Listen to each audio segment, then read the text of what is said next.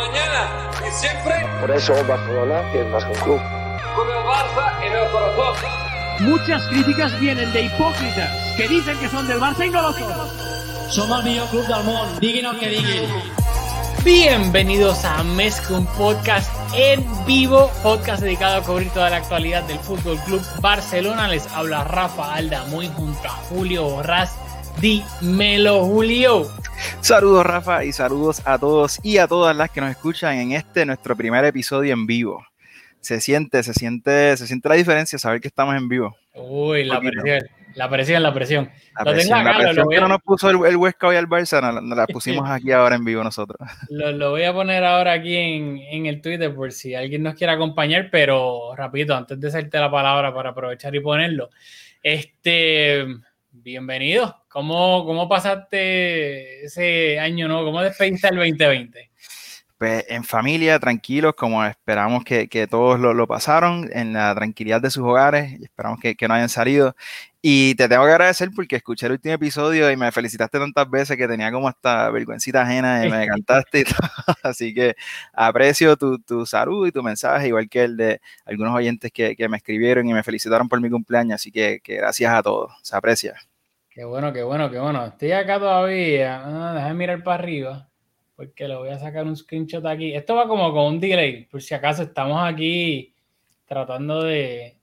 de- ah, perfecto, ya lo tengo acá. Y hay que, hay que, hay que decir, hay que decir que nosotros en el nombre está, o sea, este es Mezcla un podcast, este es principalmente un podcast y estamos últimamente fallando, estamos trabajando más para la audiencia en video que para los de audio, así que para los originales que llevan con nosotros las cuatro temporadas que llevamos, le, le pedimos nuestras excusas y les prometemos que vamos a organizarnos de manera tal de que sea una buena experiencia para todos, pero estamos fallando, estamos fallando a, los- a los originales. Así que si nos están escuchando en audio, nos disculpan porque sa- sabemos que estamos picando fuera el hoyo, como decimos. Ya, le estamos fallando a los OG, lo sabemos, pero pues queríamos tratar de. Estamos acá bregando, dándole duro a YouTube con los subscribers, cada vez somos más. Llegamos a los 100 en vivo, gran, gran marca personal. Llegamos ahí, creo que ahora tenemos casi 110.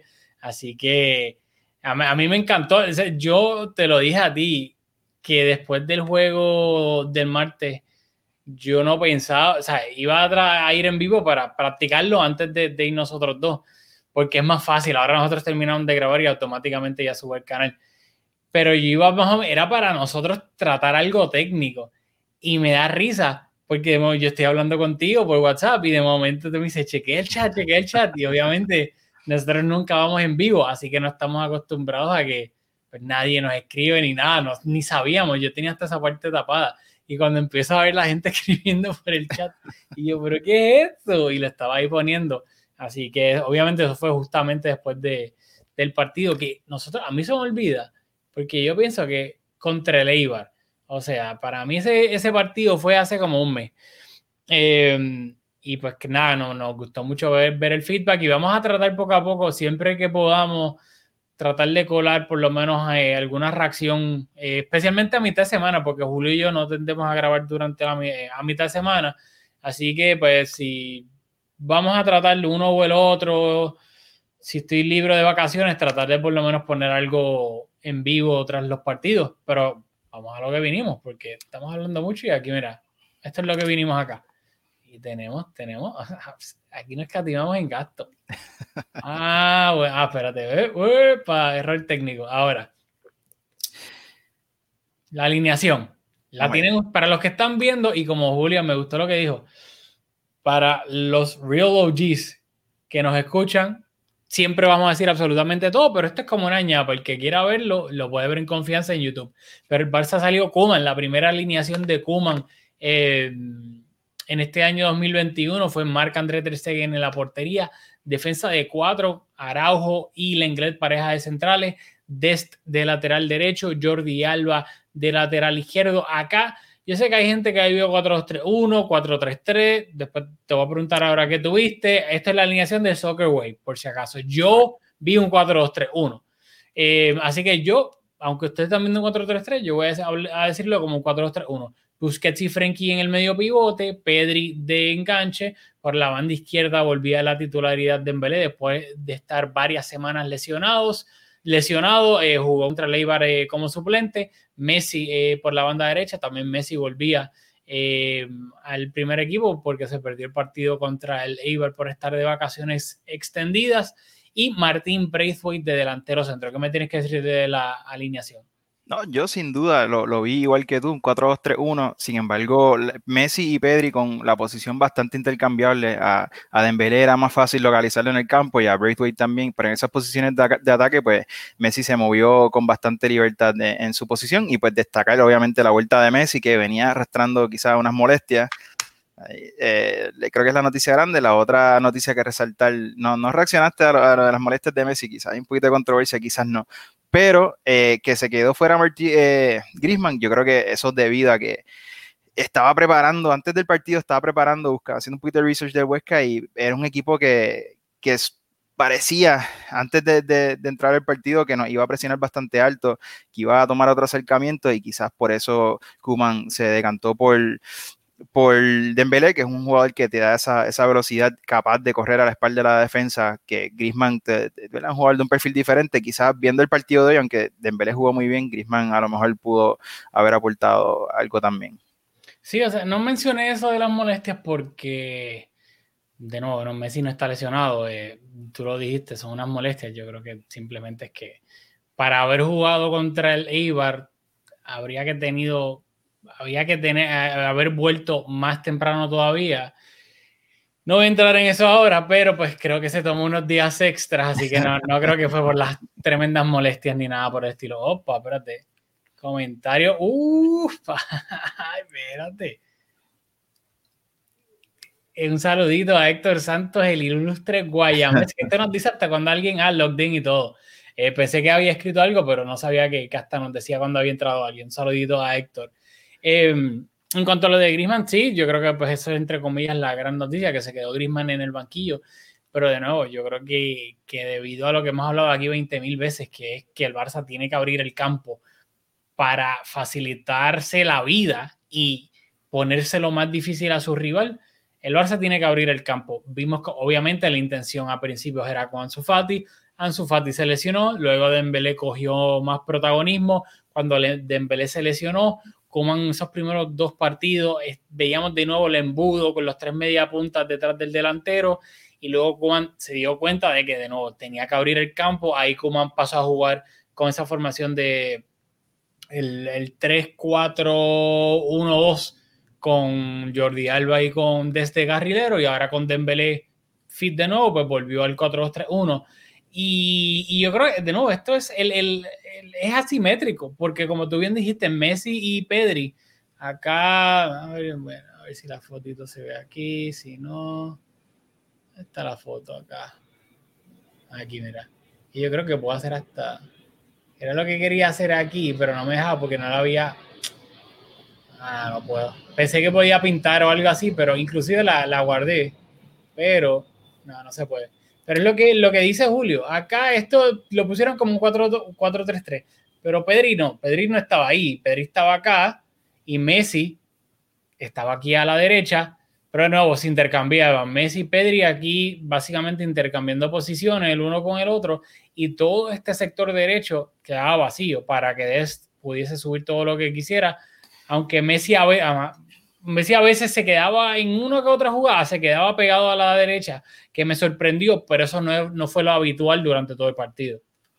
No, de acuerdo. Y si, o sea, tú miras en la primera mitad que eh, Pedri tuvo, creo que la, una o quizás las dos ocasiones más claras de la primera mitad y obviamente pues ambas fueron entrando por el medio, así que yo creo que esa, la alineación pues salimos así en papel, pero, pero sin duda que, que, que Pedri fue, estaba jugando de 10. Creo que, ahí no hay duda. No, no, ¿Iba a decir algo? No, no. Lo, ah. otro que también, eh, añadiendo que en esa primera mitad, para hablar del, único gol del partido, antes de, de, hablar de otras cosas que tenemos planificadas, pero que si tú miras las ocasiones más claras de gol en esa primera mitad, ambas fueron de, jugadores entrando por el mismo medio. Yo creo que, que Kuman identificó algo ahí porque incluso en minuto la, ocasión de Pedri de cabeza ahí cercana a la de Frenkie, que fueron jugadas bastante parecidas. Yo creo que ahí, ahí había un poquito de trabajo. Me pareció intencional que esas jugadas se parecieran tanto y que la casi todo el peligro que creamos fueron jugadores incorporándose de segunda línea por el mismo medio y pues solamente pudimos anotar un gol, pero tuvimos unas cuantas oportunidades en esa primera mitad. Qué bueno, qué bueno que me hiciste el segue, porque voy a tratar de hacer algo aquí. Ok, perfecto. Mira, pongo aquí el loque, le voy a dar share screen de nuevo. Un break, que la más, mira. Es que quiero poner alguna de las jugadas porque me dolió como hace tres episodios que me dijiste ciertas cosas de las ocasiones y, me dolió. Acá creo que le quité el audio, así que vamos a ver si se escucha o no. Yo, no se debería escuchar. Mira, este, este es literalmente, o esto es un resumen en cuatro minutos. No sé si tiene exactamente todas las jugadas de peligro de la primera mitad, pero debería tenerla. Ok, no se escucha. Perfecto, porque no quiero que se escuche. Y se ve un poco porque, pues, de nuevo, mi laptop, por ahí viene la computadora nueva, tranquilo. Lo que vimos bastante para mí fue el Barça estaba pasando casi todo el juego por el sector izquierdo. Y aquí, una jugada, o sea, esto no es ni el cabezazo de Pedri, se ve un poco eh, tropicado porque no está, el, el, internet no está muy bueno. Pero no, esta jugada, mira qué pasó aquí, ves que el internet está malo. Pedri, ni se yo creo que Pedri no se esperaba ese desvío en la pierna del jugador del, del, del Huesca tras el centro de, de, Jordi. Y de nuevo, que un, un gran paradón del, del, jugador, del portero del Huesca. Acá de nuevo, Dembélé un jugador individual que le hace... Yo pensé que Dembélé era el que iba a salir aquí lesionado y termina con él mismo rematando y se desvía eh, en un jugador del Huesca. Que en los primeros, mira de dónde agarró Dembélé el balón desde el medio campo. O sea, literalmente este es Dembélé at its finest. Y yo creo que, que, es algo que por las lesiones no hemos tenido el placer. Toma, fue en la cara que se desvió, ni me había dado cuenta. Y de nuevo acá es la última que voy a poner por el momento, de nuevo por el sector izquierdo. Jordi con Dembélé, centro, y Pedri completamente solo frente a portería. Que mira cómo se lamenta. O sea, el Barça en la primera mitad fue para mí, te voy a hacer la palabra ahora, para mí fue un escándalo en la primera mitad, por ocasiones creadas. Y de nuevo, Héctor está viendo y me va a decir el Mourinho, pero para mí el Barça hizo una primera mitad del 1 al 10, fue de 10 yo le daría. No, de acuerdo. O sea, la primera mitad por ocasiones, por sensaciones también. A veces creo que no tenemos tantas ocasiones, pero tú enfatizas en que hicimos un, jugamos eh, bien y yo creo que en esta ocasión pues coinciden las dos cosas. O sea, ocasiones clarísimas como acabamos de ver, pero también el equipo tenía bastante cohesión. Eh, creo que estábamos jugando haciendo una, una, primera mitad muy seria, pero me remito a eso, creo que también estábamos jugando ante un rival que nos esperó bastante atrás y creo que eso no era lo que, lo que se había preparado porque no, no venía siendo habitual el Huesca jugar así tan atrás, así que yo creo que quizás nos benefició que no nos presionaran más arriba, porque hemos visto esta temporada que equipos como el Huesca, que tiene infinitamente menos recursos que nosotros, cuando se atreven a presionarnos arriba no, nos cuesta bastante. Y luego en la segunda mitad vamos a hablar de, no, no crearon ocasiones producto de errores del Barça, pero vamos, tengo unos apuntes sobre ese nerviosismo que, que, provocó esa falta de puntería quizás en esas ocasiones de Pedri, que la primera un poquito mala suerte, en la segunda mala puntería, pero que en esa gran primera mitad que tuvimos ocasiones que claramente pudimos haber terminado la primera mitad con uno que otro gol más y luego ahí sí que se repite el libreto que, que, te gusta decir, que en la segunda mitad pues lo, pasó factura esa falta de, de contundencia, eh, luego de haber dominado abrumadoramente la posesión, el juego en todas las fases, o sea, en ocasiones y pues obviamente pues en la segunda mitad, como lo vamos a hablar, fue, fue otra historia. Y particularmente al final porque creo que también empezamos muy bien la, la segunda mitad, pero creo que como venimos jugando y como venimos cerrando los partidos y lo que nos ha costado, ya el equipo lo siente y pues yo creo que nosotros los fanáticos lo sentíamos también en esos minutos finales. Sí, fue, lo vamos a hablar ya, ya mismito, pero fue, estoy totalmente de acuerdo. Es el, la historia es decir, del 90 partidos de, los partidos del Barcelona, diría yo que durante el año y medio. Pero rápido, antes de eso, en la primera mitad, sí, pues nos logramos adelantar en lo que fue un golazo por el centro de Messi perfecto y por Frenkie, que es lo que le venimos para mí de nuevo. Yo creo que Dembélé para mí fue el mejor jugador del partido sin duda alguna, pero un close, o sea, si fue, Dembélé para mí fue 1A, 1B, Frenkie, y no lo digo por el gol, hasta a mí me molesta un poco que haya marcado en el sentido de que pues la gente decía, ah, sí, porque metió el gol por eso.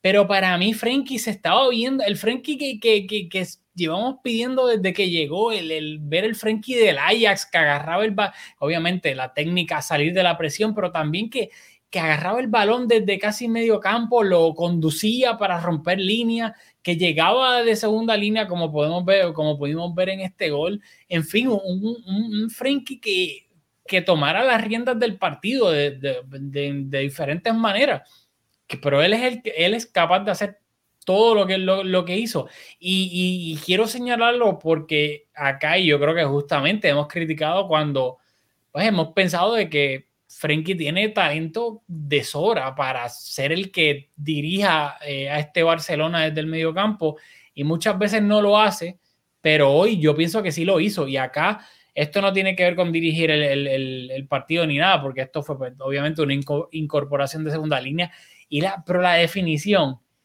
para, la definición es de 9 de área. O sea, si este gol te lo hace Lewandowski, a ti no te sorprende y tú dices golazo de Lewandowski de 9, pero lo hizo Frenkie y lo definió como si fuese un Lewandowski brincando, o sea, en el aire. Luego, obviamente se ve, aquí no se ve exactamente, pero con la, el pie derecho, cómo gira el tobillo, para abrir el pie y dirigir el, el, el balón hacia el, el, palo de la derecha, yo me quedé impresionado con la calidad de la definición de este gol. Pues yo, la, calidad, pues impresionante, todo, todo lo que dices, pero a mí, yo, obviamente el gol fue bien importante porque fue, fue el partido, fue el gol que nos dio los tres puntos. Pero como dice, es lo que le venimos pidiendo y a mí lo que, lo que me gusta o con lo que me quedo más bien es con la incorporación, hacer esa carrera aún si esa jugada Messi hubiese hecho otra cosa y no se lo hubiese, no le hubiese puesto ese balón, en la, no le hubiese puesto la asistencia a Frankie, la iniciativa de hacer esa carrera es lo que, lo que, lo que, con lo que me quedo. Y si Frankie logra consistentemente, no para recibir el balón para rematar, pero sino para participar más cerca de la zona de finalización, como que si consistentemente puede uh, meterse en, el área y, hacer carreras con balón, sin balón, porque eh, lo hemos visto, creo que ha mejorado un poco en cuando estamos tratando de salir de la presión, cuando recibe el balón, girarse y conducir un poco. Y ¿verdad? eso es lo que esperamos de él también, un poco para liberar la presión cuando estamos tratando de salir del balón, que nos están presionando bastante alto, como lo hemos hablado, pues lo, lo esperamos, porque ese está ahí en, en su zona, esa es su posición natural pero cuando está más cerca, o sea, está en la zona de creación y si es capaz de consistentemente, y cuando hablo consistentemente, digo consistentemente, como lo hace Pedri, incorporarse a esos jugadores que están jugando en ese embudo, o sea, creo que lo, le, daría a, a, a lo, posicionaría en otro nivel, porque si se queda, hemos visto como Artur, por ejemplo, que se conformaba con, con no perder la posición, con, con, dar el pase correcto. O sea, si se queda haciendo eso, pues yo creo que, que, no, va, no va a ser el jugador diferente que todos esperamos. Pero nuevamente, si puede añadir a su juego esa capacidad de, de nuevo, no, no, no estamos hablando de, de, de, finalizar la jugada, o sea, no se trata de eso, sino de tener esa iniciativa, de, estar en esa zona eh, donde yo creo que, que, el juego se lo pide, porque aunque hemos hablado aquí del embudo y tal, o sea, estamos siendo un equipo bastante predecible y como mencioné ahorita, o sea, las dos jugadas, las tres jugadas, la del gol y dos de las más claras, fueron jugadores incorporándose por el medio, jugadores que como Pedri, que estaba jugando de enganche, Frenkie, que estaba jugando eh, de medio centro, o sea, eso el equipo lo necesita, necesita jugadores que sean capaces de, de añadirse de salirse del libreto desde el pase missing que tenemos eh, en esa zona del campo, así que yo creo que es lo que esperamos ver de él. Sí, sin duda alguna, y yo creo que para mí él hizo, él hizo un gran partido. Busquets, yo creo que para mí lució horrible de nuevo y, y lamentablemente el problema es que. Lo que pasa es que, que Pjanic, Pjanic, no le está dando razones a, a Koeman para, así que yo creo que, que Busquets aún. Yo no creo que, que lució horrible, pero creo que. Y también, o sea, Frankie estuvo, como estamos hablando aquí, le estamos aplaudiendo porque adelantó un poco su, su, posición y creo que no solamente en esa jugada del gol, creo que consistentemente lo vemos un poquito más adelantado. Pues eso le da más responsabilidades a Busquets en un medio campo, en con, o sea, jugando con doble pivote. Así que pues, ahí queda quizás un poquito más expuesto ante ese atrevimiento, porque también el Huesca nos estaba esperando, no había la necesidad de aguantar la posición tan fija.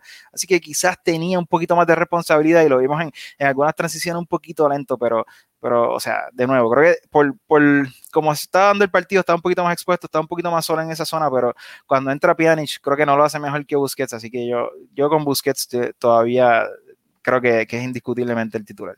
Yo no creo que es el indisco. Yo creo que, que los dos no, está, no, están jugando bien y lo traigo a discusión porque tal vez ahora contra el Huesca no va a ser un problema.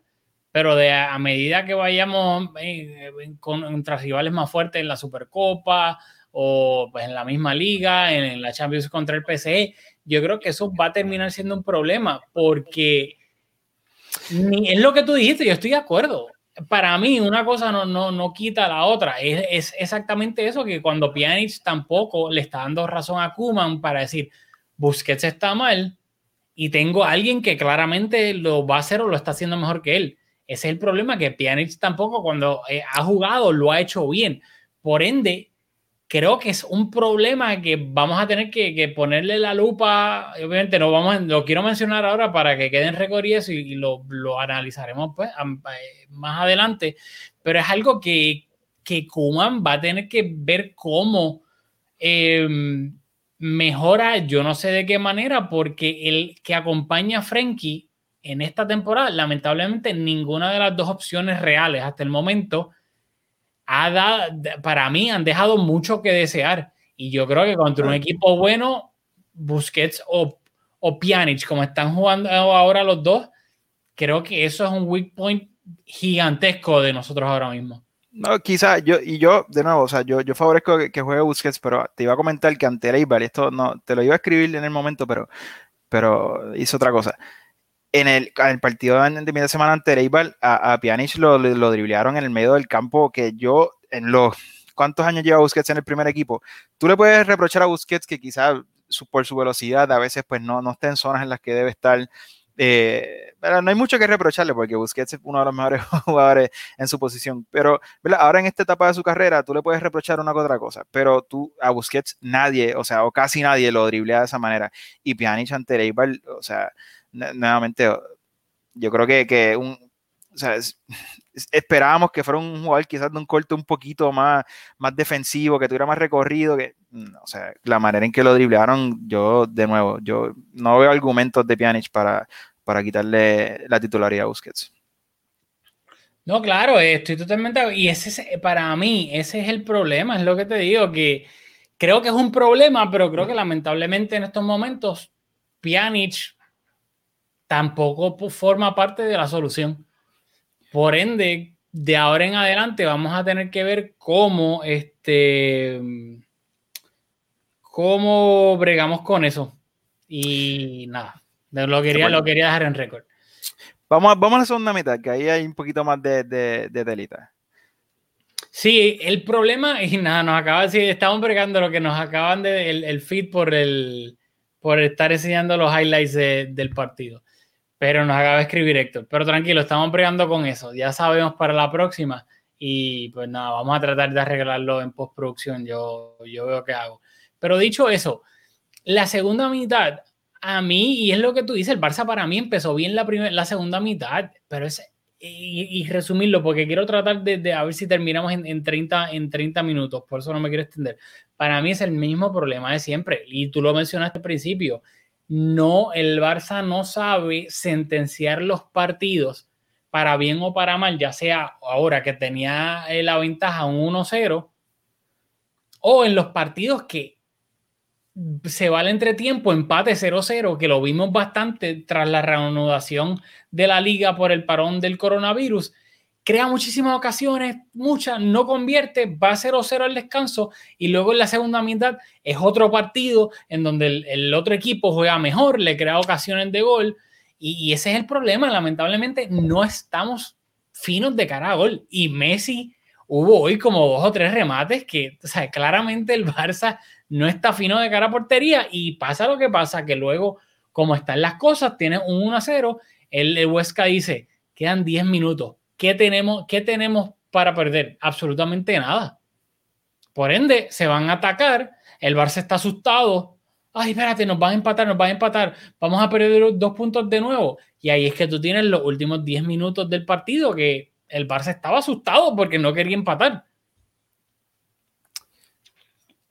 De, acuerdo, dame un segundo, que yo también estoy teniendo problemas técnicos aquí. Tranquilo, esto es parte, parte de...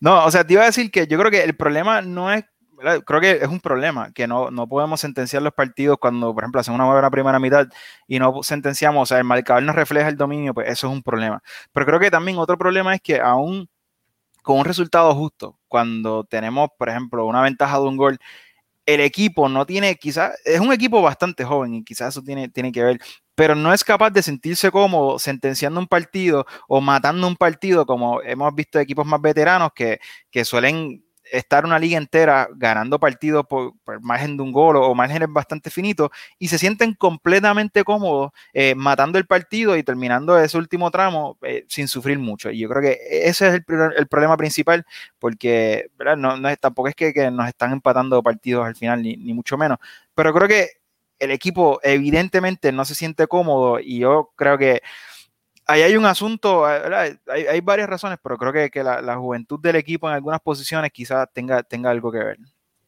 Y sí, sí, mala mía, No, no, te quería decir también que estaba buscando la tabla de la liga porque yo no sé si, yo no sé si es justo, pero cuando eh, estaba viendo, escuchando la narración del partido, en conversaciones que he tenido luego de este y otros partidos, pues creo que la sensación como hemos estado hablando, o sea, hicimos una gran primera mitad, empezamos la, la, segunda mitad bastante bien, y el Huesca nos creó una otra jugada de peligro, pero tampoco fue que asediaron eh, la portería de Ter Stegen y que tuvo que hacer ocho paradones, pero, pero creo que es cierto que hay una sensación, hay un, hay un feeling que, que tenemos nosotros fanáticos y creo que se refleja en el campo, creo que los jugadores lo sienten también de que, de, que hay un nerviosismo, y estaba mirando la, la, la tabla de la liga, y creo que quizás es un poco injusto porque si tú miras, estamos ahora mismo quinto en, en, liga, con 16 partidos, el Atlético está primero con 15, whatever.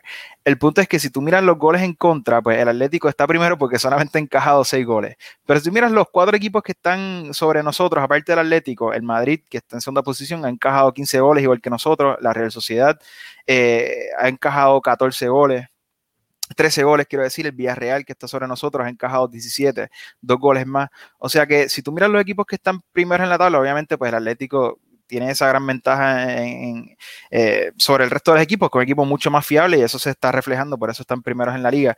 Pero creo que tampoco, o sea, nosotros no somos un coladero. Eh, lo que sí yo creo es que hemos cometido tantos errores graves esta temporada que eso sí que, que, creo que abona a ese nerviosismo porque cuando miramos los números, o sea, no es que somos equipos que encajamos un montón de goles, deberíamos de encajar menos de los que encajamos, pero que tampoco es que somos un, un coladero. estaba mirando, eh, no, no, encuentro mis apuntes, nada. Creo que lo puedo dejar porque, porque, con esto de la tabla porque quería, quería, quería mirar la tabla y, y, y ¿verdad? para hacer el punto de que no coincide la sensación con, con los resultados. Ah pues yo voy a hacer algo acá, voy a tratar de, estoy tratando de sacarle un screenshot ahora, eh, porque lo voy, a, lo voy a tratar de poner, pero me encanta que, que hayas traído eso acá, porque yo no, de nuevo, yo con las estadísticas y especialmente las estadísticas en el, en el fútbol, soy bastante reacio porque pienso que la mayoría no dicen la, Open New Clipper acá. Porque la mayoría no dicen la verdad y que lo voy a poner acá en la, en la pantalla porque me gustó eso que, que dijiste y quiero hablar sobre ello ahora. Aquí la tabla. No, el screenshot. Ok. Share. ¿Se ve? Ay, qué bruto. Espérate. Pensé que había hecho, no, no, porque tenía, tengo otro. Eh, ok, esto, esto, va a salir ahora, tranquilos, por lo que esto es, esto es parte de. Míralo aquí, ahora ya, ahora ya va a salir. Aquí, perfecto. Ahora. Pues, déjame quitar acá. A mí me encanta que hayas dicho eso porque yo no lo sabía. Yo acá, a mí me gusta ver las estadísticas, entre comillas, para confirmar el eye test. Y yo creo que en este caso es lo que tú dices, ¿sabes? Y Kuman lo dijo, creo que en la rueda, una de las ruedas de prensa, creo que fue la anterior. De, ante, ante, sí, ante Leiber por, por, el, por el horror de, de, de Araujo. Que de nuevo, yo sé que en, en, en el fútbol, en el deporte, reina el, el, el amarillismo, el resultadismo y, y, y no se entra a analizar minuciosamente todo. Pero el Barça y de nuevo, esto es análisis serio, no, no lo estoy diciendo fue en broma ni nada. Pero es que tú le el Barça es lo que tú dices, tampoco es que el Barça es un coladero, no es que al Barça le están creando un sinnúmero de ocasiones de gol que, que está, olvídate, recibiendo disparos a cada rato, ta, ta, ta, ta. No. ¿Cuántos partidos, literalmente, si nos analizamos desde el primero hasta este, el Barcelona o lo ha perdido o ha empatado, o sea, ha perdido puntos por un error individual tonto?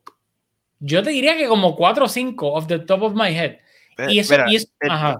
De Jong, el penal de, de, de, de Frenkie ante el Getafe.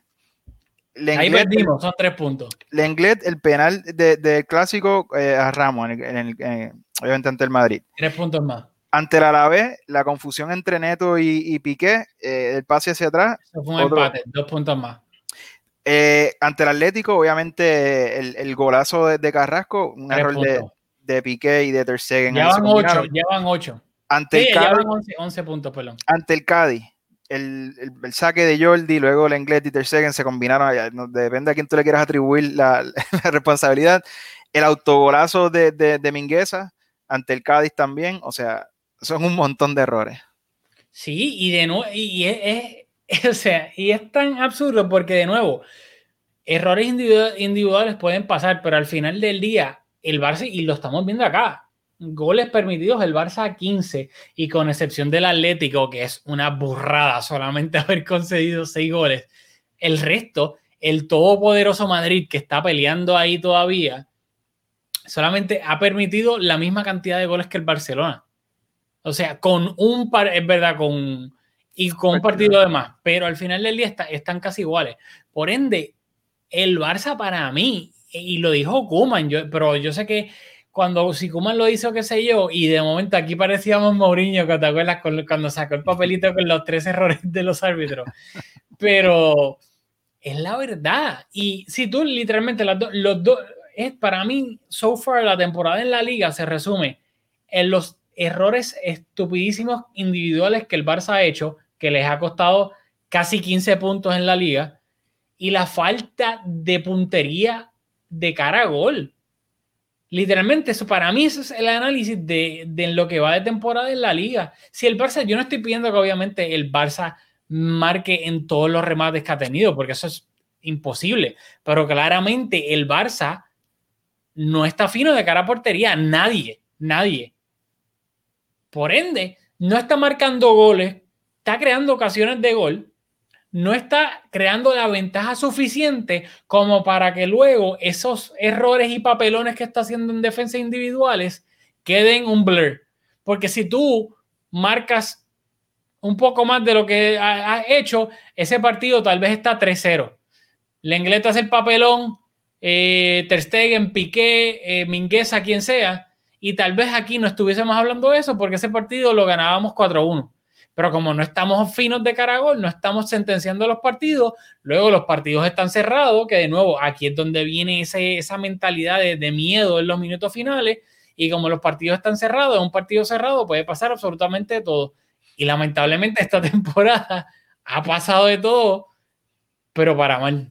Si miras la columna al lado, o sea, tenemos los mismos goles que el Madrid, somos los dos equipos con, más goles y tenemos un partido menos que el Madrid, como dijiste, o sea, tenemos más goles que, el Atlético que, no- nos lleva 10 puntos con, con un partido menos, pero, o sea, creo que como dice, o sea, no es, el asunto no es falta de gol, aunque nos falta gol, pero yo creo que eh, deberíamos estar más finos y, y, y aún así creo que hemos conseguido una buena cantidad de goles, aún luego de haber eh, salido de nuestro 9, eh, que había sido, no, uno de los mejores nueve en la historia del club y no lo pudimos reemplazar con un 9 de con ningún 9, pero con obviamente, o sea, eh, Braithwaite se ha ganado la confianza de Kuma recientemente, un jugador infinitamente eh, inferior, hay que decirlo, pero aún así, con toda esa falta de puntería, estamos, o sea, creo que no tenemos un problema de gol, deberíamos ser capaces de anotar más, pero cuando, de nuevo, mira los equipos que están sobre nosotros en la tabla de posiciones, tampoco es que, nos aventajan en, ese renglón, así que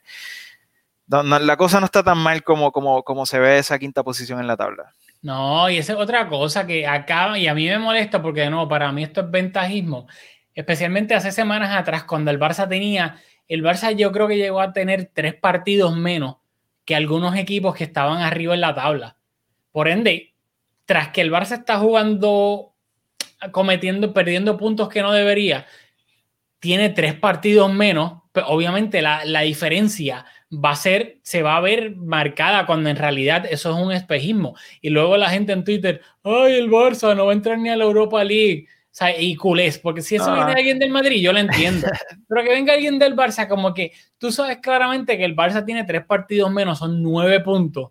Para colmo, está enfrentando una racha mala, cometiendo errores tontos, perdiendo puntos.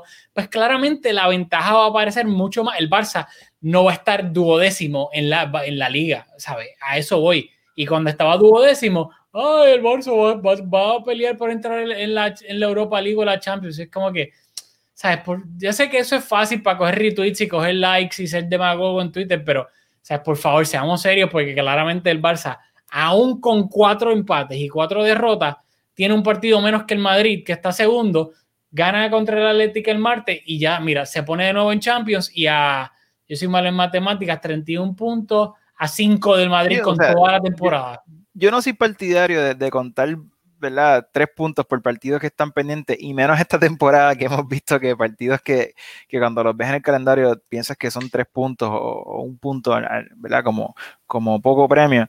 Eh, no me gusta contarlos, pero si tú miras la cantidad de partidos que tenemos, teniendo dos puntos menos que la Real Sociedad, teniendo, con dos partidos menos, tú no pensarías que la, la, la, tendencia quizás sería que estuviéramos, cuando estemos igualados a partido, pues estemos en la tercera posición. Pero nuevamente hay que jugar cada partido y, esta temporada con lo irregular que estamos, pues yo creo que no podemos hacer esa matemática de, decir que estamos terceros, pero deberíamos de estar por ahí. Así que... Salvedad, hago la matemática entre comillas porque es el próximo partido, que es este próximo miércoles, si no me equivoco, dije martes, miércoles. No, no porque tal vez, no, este partido es de aquí a tres semanas y si lo no, yo entiendo eso, yo, a mí tampoco me gusta contarlo, pero como es el que es el próximo partido y pues entonces... el, día de Reyes es el martes. Exacto, es el martes. Ay, yo pensaba que era miércoles, que chavienda. Este. Pero sí, equipo, sí, ese equipo tiene entrenador eh, nuevo. Exactamente. Marcelino, el gran Marcelino. Eh, pero nada, dicho eso, mira, en 30 minutos y vamos a llegar a los 40. Eh, rapidito, wrapping it up. Eh, yo creo que, de nuevo, eso a eso se, reduce todo en el sentido del por qué el Barça termina sufriendo y, y pidiendo la hora, que claramente no es un reflejo del cómo se dio el partido. Porque si tú pones el partido en el minuto 80, te dice, eh, adiante, el Barça pidiendo la hora, mira atrás defendiendo cuando claramente el 90% del partido no fue así. Así que, que nada, yo creo que la, la vuelta de Dembélé para mí fue el highlight de este partido. Crucemos los dedos que eh, Usman no se vuelva a lesionar, que esta lesión fue entre comillas de poca duración comparada con, con otra. Y yo creo que de nuevo, yo soy fiel creyente en Dembélé en el sentido de que yo sé que las comparaciones son odiosas y sé que siempre se le compara con Mbappé eh, y más que el Barça pudo haber fichado a Mbappé. Eh, era Dembélé o Mbappé, pudo haber fichado a cualquiera de los dos y optó por Dembélé. Y yo creo que aunque ahora obviamente Mbappé está un peldaño por encima de, de Dembélé en la mayoría de los aspectos, yo sé que tú no eres muy team Mbappé, pero para el, el 90% del mundo del fútbol, claramente tú decir que ahora mismo tú no puedes decir que Dembélé es mejor que Mbappé. No, te, van nadie, a mirar nadie, nadie, podría decir eso. Pero yo pienso que si Dembélé, Dembélé no ha estado saludable ninguna de las temporadas que ha estado en el Barça. Temporada 17-18, 18-19, 19-20. Esta es, su, esta es su cuarta temporada y entre comillas viene siendo la única que ha estado saludable. Porque las primeras tres la mayoría jugaba dos ratitos y luego se terminaba lesionando tres, cuatro, cinco meses. Por ende, si Dembélé no se hubiese lesionado, no hubiese estado las últimas tres temporadas, la mayoría lesionado, yo creo que esa comparación de Dembélé-Mbappé no sonara tan descabellada como suena ahora mismo. Porque cuando Dembélé la estaba rompiendo con el Dortmund en esa Champions y Mbappé también la estaba rompiendo con el Mónaco, no había una, no, no se decía, uff, qué diferencia sideral de Mbappé contra Dembélé. No, se decían que los dos eran cracks, eh, que los dos la estaban rompiendo, que estaban teniendo grandes actuaciones. Así que yo pienso que si Dembélé lamentablemente no se hubiese lesionado, actualmente sería como ese año que se consideraba que ambos eran jóvenes promesas que estaban teniendo unas temporadas excelentes, pero lamentablemente Dembélé la realidad es que ha estado lesionado las últimas tres temporadas y por ende es que para mí, entre comillas, hay esa diferencia abismal cuando en verdad para mí no la hay. Yo no me voy a meter en ese debate, pero para cerrar, solo quería comentar que, que a mí lo, lo, lo, que más me agrada de, la vuelta de, de Dembélé es que cuando tú ves el partido, o sea, era evidente lo mucho que el equipo lo busca, lo mucho que, que, el juego cambia para su banda. Cuando habíamos venido viendo un Dest que estaba cogiendo más protagonismo en este partido bien poco, porque esa banda la abandonamos completamente. El equipo consistentemente estaba buscando a Dembélé y pues Dembélé eh, cuando recibe el balón casi siempre se veía con la intención, con más y con menos éxito, pero siempre se veía con, la intención de, por lo menos tratar de derrotar ese, Su, su, marca individual, ese duelo individual, así que y creo que tu, tuvo bastante éxito. Y eso se vio porque el equipo lo buscó, Dest no fue protagonista, así que creo que, creo que es bien positivo para, para el equipo tener a Denver de, vuelta. Qué bueno, y acá ve comentarios tarde, pero yo es que nadie sabe que, íbamos en vivo y todo eso. Esto es algo que vamos a tra tratar de hacer de ahora en adelante más o menos a la misma hora para que la gente pues crear un poquito de hábito. Un saludito a Diego Salazar que nos puso acá, acabo de venir. No sé si ya lo dijeron, pero este partido, en mi opinión, tuvo que ser goleada, pero se ganó y eso es lo que cuenta. Totalmente de acuerdo, Diego. Sí, eso es básicamente lo que, lo que comentamos. Sí, te, te puedes ahorrar los primeros 40 minutos y, Exactamente. Y es lo, lo, que todos vimos. El titular. Eh, Así que nada, despídenos, que yo creo que ya, ya tenemos. Así más, ¿no? Eh, ya estamos aquí, vamos aquí rapidito los dos. Nada, de nuevo, eh, darle las gracias, no lo dije, se me olvidó al principio. Como siempre, gracias a todo el mundo. Por favor, suscríbase en, suscríbanse en YouTube, eh, denle like, rieguen la voz en YouTube, nos ayudan tanto. también seguimos en iTunes, en Spotify, para la vieja escuela que, que es que, le que lo prefiere escuchar por audio. También acá abajo tienen Buy Me a Coffee, que les recordamos que esto es simplemente si, le desee, si lo desean, si les sobra un chililín extra, que son dos dólares creo que es, si no me equivoco, y simplemente pues, para ayudarnos a, a costear este, esta aplicación StreamYard para poder, pues obviamente que videitos, fotos, los videitos estaban un poquito calientes ahora con YouTube, así que vamos a ver cómo agregamos eso. Pero nada, poderle eh, dar a ustedes algo visual un poco más bonito. Y eh, nada, de nuevo, mil gracias. Eh, Julio me dañó porque pensaba que era el miércoles el partido contra el Athletic y es el martes. Ay, no sé si puede estar eh, en vivo eh, después del partido, pero nada, whatever, eso lo hablo con Julio acá tras bastidores. Eh, así que nada, nos vemos en la próxima, no sé cuándo sea, si a mitad de semana o el fin de semana que viene, pero nos vemos en la próxima aquí en Mezcum Podcast.